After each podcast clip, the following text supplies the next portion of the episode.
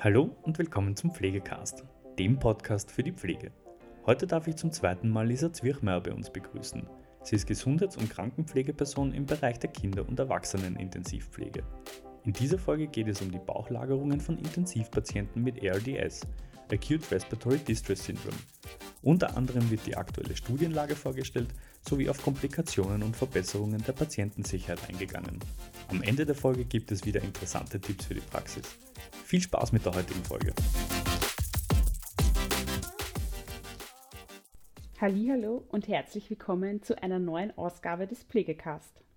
Neue Woche, neues Glück oder auch neue Woche, neue Folge und heute wieder mit mir, Lisa Zwiechmeier, Intensivpflegeperson und Gesundheitswissenschaftlerin. Heute werden wir uns mit einem Thema befassen, das der Covid-Pandemie geschuldet ist, nämlich mit der Bauchlagerung bei ARDS-Patienten. Je nachdem, welches Patientengut man standardmäßig auf einer Intensivstation versorgt, ist das Behandlungsteam mehr oder weniger mit der Bauchlagerung vertraut. Die aktuelle Situation bringt uns allerdings alle in die Situation, ARDS-Patienten adäquat versorgen zu müssen. Und deswegen ist es sehr ratsam, sich mit dieser Intervention etwas vertraut zu machen. Natürlich kann ein Podcast kein Hands-on Praxistraining ersetzen, allerdings können wir uns mit den theoretischen Grundlagen befassen. Es wird also einen literaturbasierten Input zur Bauchlagerung geben. Wir werden uns mit der aktuellen Studienlage befassen. Wir werden auf Komplikationen und auf die Verbesserung der Patientensicherheit eingehen. Und natürlich wird es am Schluss wieder zehn abschließende Tipps für die Bauchlagerung bzw. How-to-Dos geben. Es empfiehlt sich also dran zu bleiben. Grundlegend ist es einmal interessant, sich mit der Physiologie der Bauchlage zu beschäftigen. Das heißt, wieso wirkt sich die Bauchlage eigentlich verbessernd auf den Patientenzustand bei ARDS aus? Hierbei ist anzumerken, dass sich die Bauchlagerung vor allem in fünf Ebenen auf die Lungensituation, die Oxygenierung und somit den Patientenzustand auswirkt.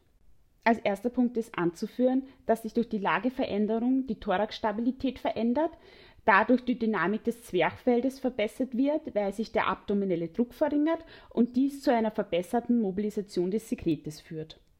Der Patient kann also je nach Vigilanz das vorhandene Sekret besser mobilisieren und somit können mehr Lungenabschnitte belüftet werden. Der zweite Punkt, der sich positiv auf den Patientenzustand auswirkt, ist die verbesserte Lungencompliance in der Bauchlage. Die Compliance gibt mir immer die Dehnbarkeit bzw. die Elastizität eines Gewebes an. Das heißt, sie gibt mir die Elastizität der Lunge und auch der Thoraxwand an. Eine Lunge, die mehr Elastizität aufweist, also weniger steif ist, kann somit mehr Zugvolumina aufnehmen und besser oxygenieren. In der Bauchlage wird die Lungencompliance nicht durch das Eigengewicht des Oberkörpers beeinträchtigt und dies führt eben zu einer erhöhten Compliance und zu, zu einer erhöhten Dehnbarkeit. Und somit ist ähm, die Bauchlage mit mehr Zugsvolumina verbunden. Im dritten Punkt verändert sich die Ventilation und die Perfusion des Lungengewebes. Ähm, hier geht es darum, dass die Lungenabschnitte in der Bauchlage homogener belüftet und durchblutet werden als in der Rückenlage und das eine Auswirkung auf den transpulmonalen Druck hat, der sich gleichmäßiger verteilt. Das führt uns gleich zu unserem nächsten Punkt, nämlich dass die Bauchlagerung immer einem Recruitment-Verfahren gleichkommt. Ein Recruitment-Verfahren bezeichnet die bewusste Überblähung der Lunge, um kollabierte Lungenabschnitte zu öffnen. Die dorsalen Lungenbereiche, das heißt ähm, die Lungenbereiche, die hinten liegen, verfügen anatomisch bedingt über mehr Alveolen als die ventralen Segmente, das heißt die Lungenbereiche, die vorne liegen. Und wenn man sich jetzt eben vorstellt, dass man den Patienten auf den Bauch legt, dann werden die dorsalen Lungenabschnitte geöffnet, während die ventralen Abschnitte kollabieren. Und dadurch kann man eine deutliche Reduzierung des intrapulmonalen Schands erzielen. Hierbei ist aber anzuführen, dass laut Literatur der tatsächliche Effekt des Recruitmentsverfahrens durch die Bauchlage abhängig von der Lungenform ist.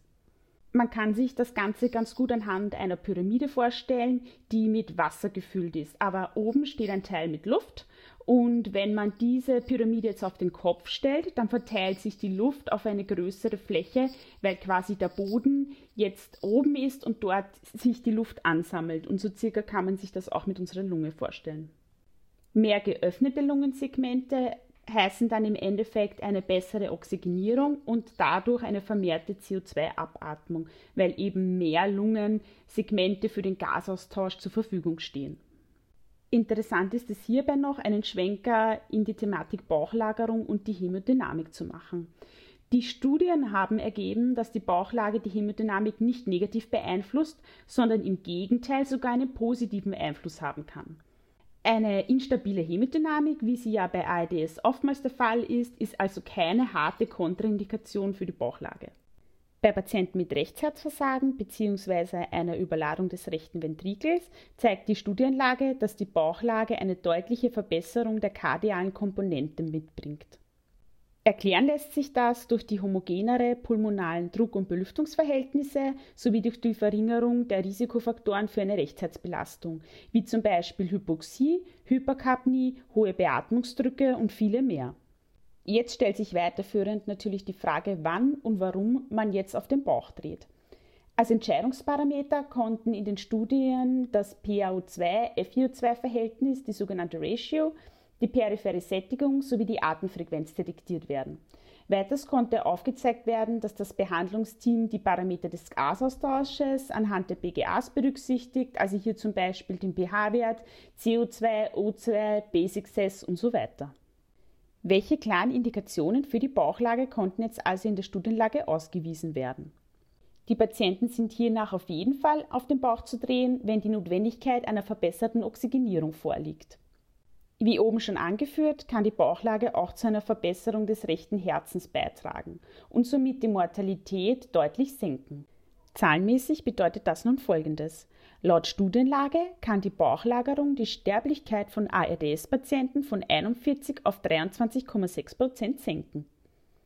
Im Gegensatz wird als einzige harte Kontraindikation eine instabile Fraktur der Wirbelsäule beschrieben. Als weiche Kontraindikation, also nur dann akzeptabel, wenn der Nutzen das Risiko überwiegt, werden folgende in der Literatur benannt.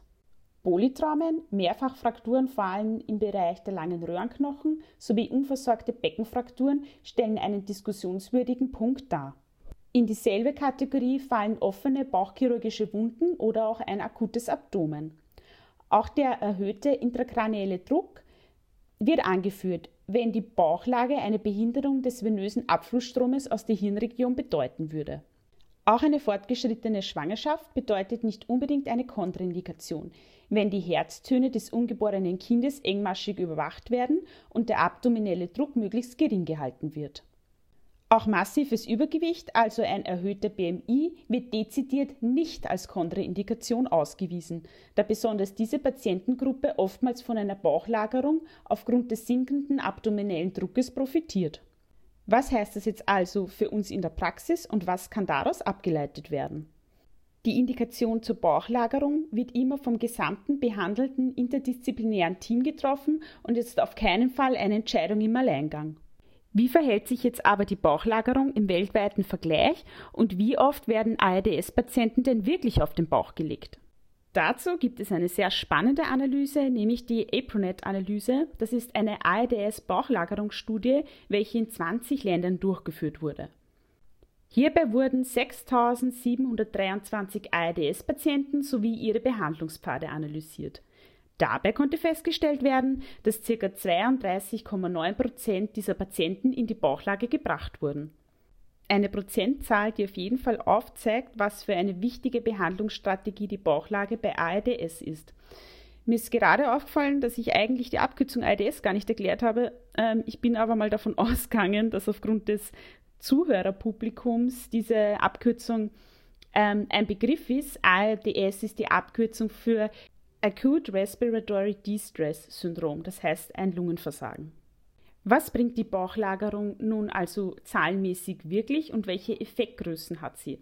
Da muss ich jetzt wieder auf zwei Studien verweisen. Dann verspreche ich euch, bin ich durch mit Studien, aber das sind einfach sehr interessante Größen, die sich hier zeigen.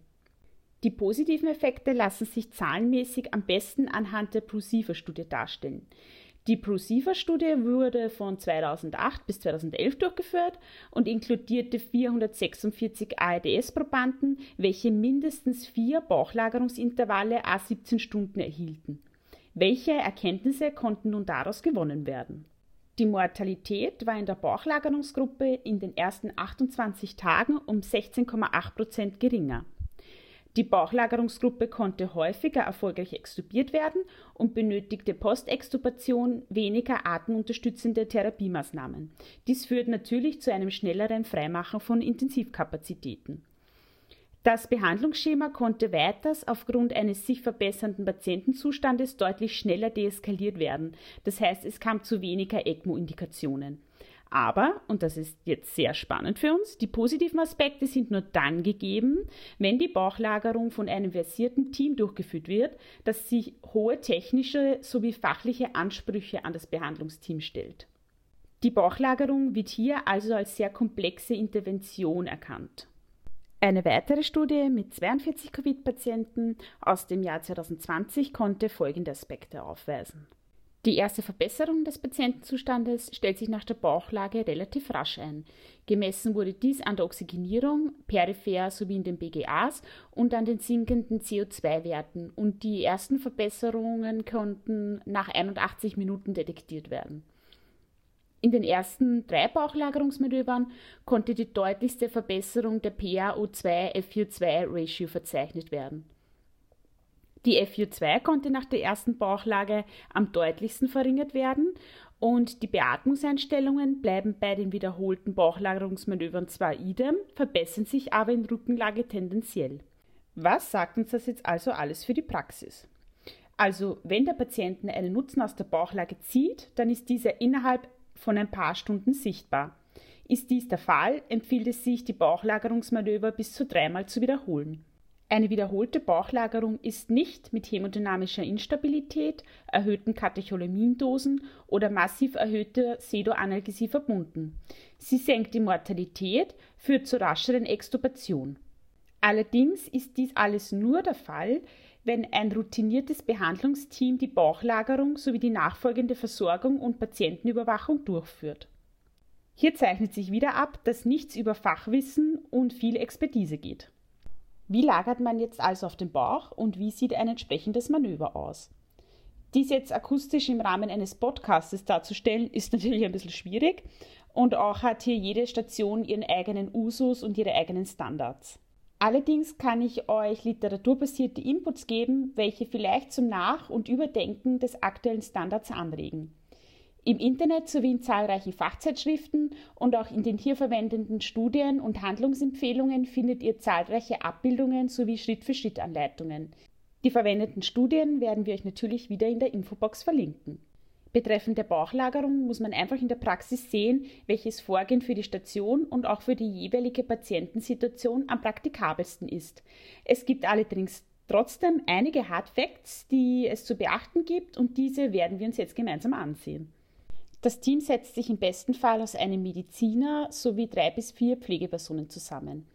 Ist der Patient mit einem ECMO-System versorgt, empfiehlt sich eine zusätzliche Person, welche ein Auge auf den extrakorporalen Kreislauf hat. Erhält der Patient beispielsweise eine kontinuierliche Dialyse, kann diese für das Manöver, wenn möglich, pausiert und später wieder angehängt werden. Der Patient ist, wenn möglich, in ein Bettensystem mit Wechseldruckmatratze umzulegen. Im Rahmen der Dekubitus-Prophylaxe, auf welche wir dann später noch zu sprechen kommen, ist dieser Standard anzusehen. Im Rahmen des Manövers ist auch auf die Armposition zu achten um die Spätfolgen für den Bewegungsapparat des Patienten zu minimieren. Hierbei empfiehlt es sich, die Arme parallel zum Korpus zu haben und über eine Hand zu drehen oder die Arme in Crawl-Position wie beim Schwimmen zu bringen. Es empfiehlt sich weiters, ein geschlossenes Absaugsystem zur Bronchialtoilette einzubringen. In Covid-Zeiten sollte aber auch das Standard sein, um aerosolbildende Maßnahmen zu vermeiden. Es sollte weiter eine Unterstützung in der Bauchbeckenregion vorhanden sein. Diese kann entweder mit einer Decke, einem Polster oder auch einem Schaumstoff vorgenommen werden. Der gesicherte Atemweg sollte durch einen Schaumstoffring, ein Handtuch oder ein spezielles Kopfkissen für die Bauchlagerung oder ähnliches ausgelagert werden, damit er jederzeit gut zugänglich ist. Es gibt auch eine interessante Studie, welche die Bauchlagerung mit und ohne Patientenlifter vergleicht. Es konnte festgestellt werden, dass beide ebenso sicher wie effizient sind, wenn sie von gut ausgebildeten Teams durchgeführt werden. Im Rahmen der Covid-Pandemie ist von einem hohen Aufkommen an ARDS-Patienten auszugehen, weswegen hier bestimmt die Bauchlagerung ohne Patientenlifter ressourcenschonender ist. Wie lange lagert man jetzt aber auf dem Bauch und wie sieht also die ideale Behandlungsdauer aus?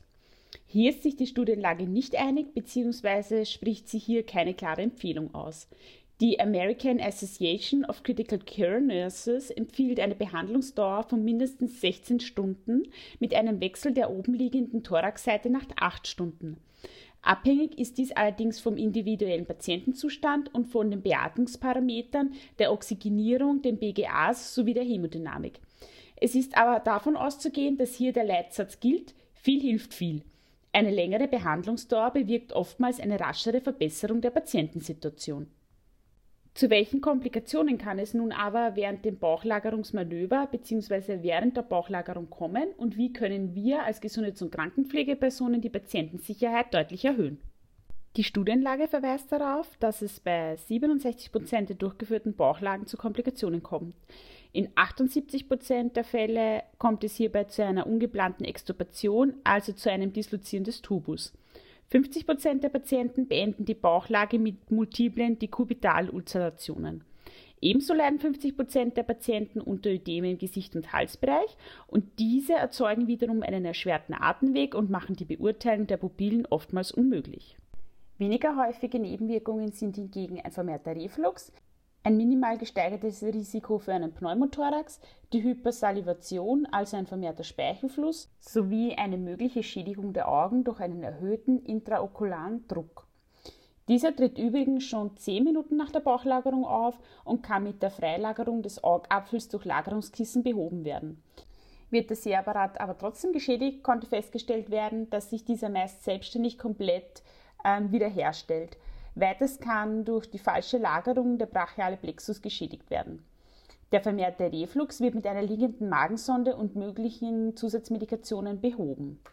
Und wieder zeichnet sich hier ab, welchen Einfluss die Expertise des Behandlungsteams auf die Patientensicherheit hat.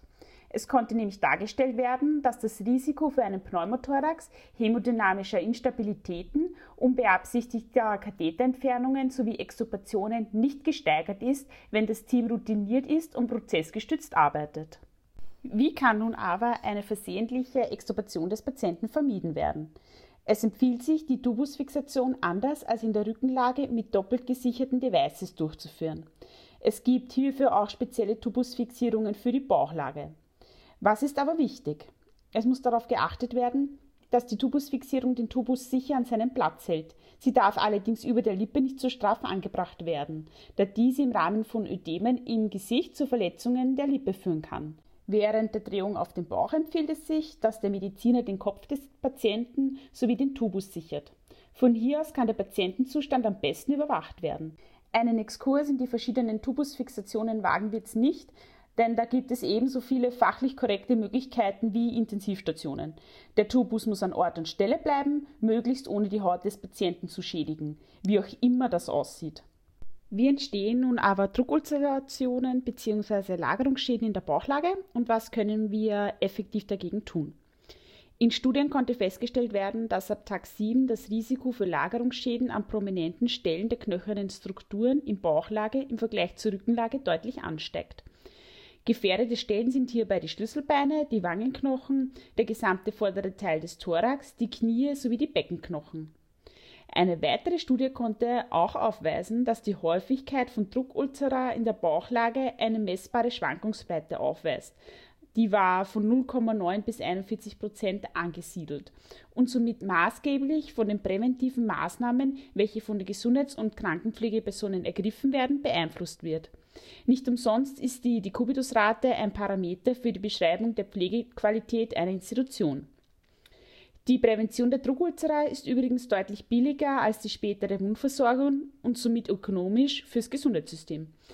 Welche präventiven Maßnahmen können wir nun aber in der Bauchlage ergreifen, um die Haut zu schützen? In erster Linie empfiehlt es sich, die Haut auf ihre Beschaffenheit hin zu beurteilen, sowie mögliche Schwachstellen und prominente knöcherne Strukturen zu diagnostizieren. Ich schaue mir also den Patienten bei der Körperpflege an und überlege, welche Stellen Probleme in der Bauchlage machen könnten. Dafür gibt es ja verschiedenste Tools, wie zum Beispiel die Braden Scale oder das International Pressure Ulcer Classification System. Ähm, Informationen hierzu werden wir euch in den Shownotes verlinken. Neben diesen Klassifikationssystemen, die wir hierfür verwenden können, benötigt es viel Expertise und das Wissen darüber, wie sich die Auflageflächen des Körpers in der Bauchlage verhalten. Am besten kann man dies herausfinden, indem man sich bewusst selbst auf den Bauch legt und dokumentiert, wo überall prominente knöcherne Strukturen vorhanden sind, was wie aufliegt und wie man ev eventuell druckentlastend arbeiten könnte. Bezüglich der Reinigung und der Pflege der Haut scheiden sich in den Studien die Geister. Allerdings kann sich darauf geeinigt werden, dass es wichtig ist, die Haut sauber und geschmeidig zu halten. Gewaschen wird hierbei am besten mit pH-neutralen Waschlotions Feuchtigkeitsspendend können je nach Hautbeschaffenheit mehrere Substanzen wie zum Beispiel Öle oder auch Hautpflegelotions sein. Hierbei detektiert die Wissenschaft keinen Unterschied. Es scheint so zu sein, dass es einfach nur wichtig ist, die Haut mit ausreichend Feuchtigkeit zu versorgen, um sie geschmeidig zu halten. Um den Auflagedruck der Haut effektiv zu managen, empfiehlt es sich laut Studienlage Bauchlagerungskissen für den Kopf, Schaumstoffringe sowie Hydrokolidverbände und Hautschutzprodukte zu verwenden. Die Inzidenz für Druckulzera konnte in Studien mit Hilfe von Hydrokolidverbänden sowie Hautschutzprodukten um 53,3 Prozent gesenkt werden. Es empfiehlt sich, Produkte zu verwenden, welche eine weitere Beurteilung der Haut ohne Abnahme des Verbandstoffes ermöglichen. Allerdings sind all diese Devices nur in Kombination mit einer professionellen Hautpflege effektiv. Weiter sollte darauf geachtet werden, dass der Patient möglichst faltenfrei auf dem Leintuch liegt und dass medizinische Devices wie zum Beispiel EKG-Kabel oder Kaffdrucklines der Tuben nicht zu unerwünschten Druckstellen führen.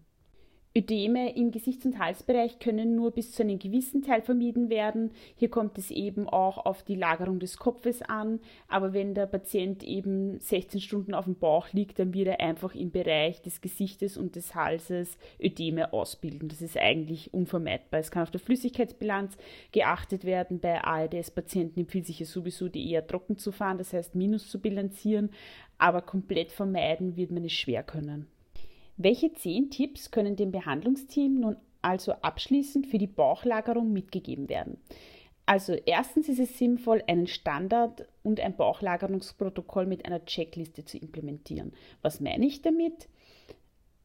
Hier ist das prozessgestützte Vorgehen abgebildet. Also die Aufgaben werden klar verteilt. Es wird angeführt, welche vorbereitenden Maßnahmen getroffen werden müssen, welche Notfallmedikamente müssen vorbereitet sein, muss eine Intubationsbereitschaft bestehen, wie viele Personen müssen anwesend sein, wer hat dezidiert welche Aufgabe, wer ist der Teamleader, welche Tätigkeiten wie zum Beispiel das Passieren der enteralen Ernährung über die Magensonde müssen schon einige Stunden davor durchgeführt werden, muss eine Bronchioskopie Endoskopiebereitschaft ähm, bestehen und so weiter. Also ein Standard hilft einfach, die komplexen Handlungsabläufe patientensicher zu gestalten und strukturiert das Vorgehen des Behandlungsteams.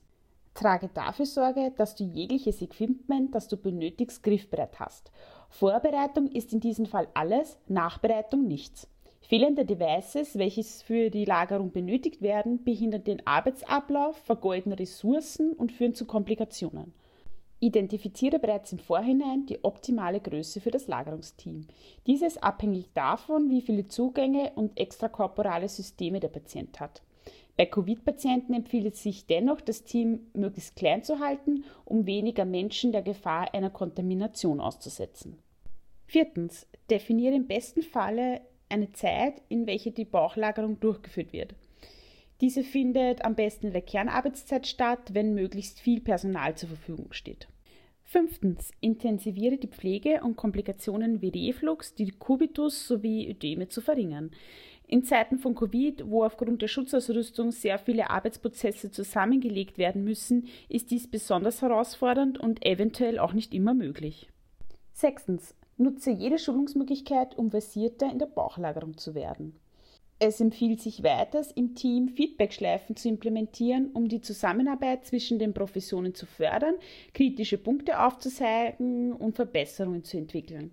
Also so eine Teambesprechung, wie man es zum Beispiel nach einer Reanimation machen würde.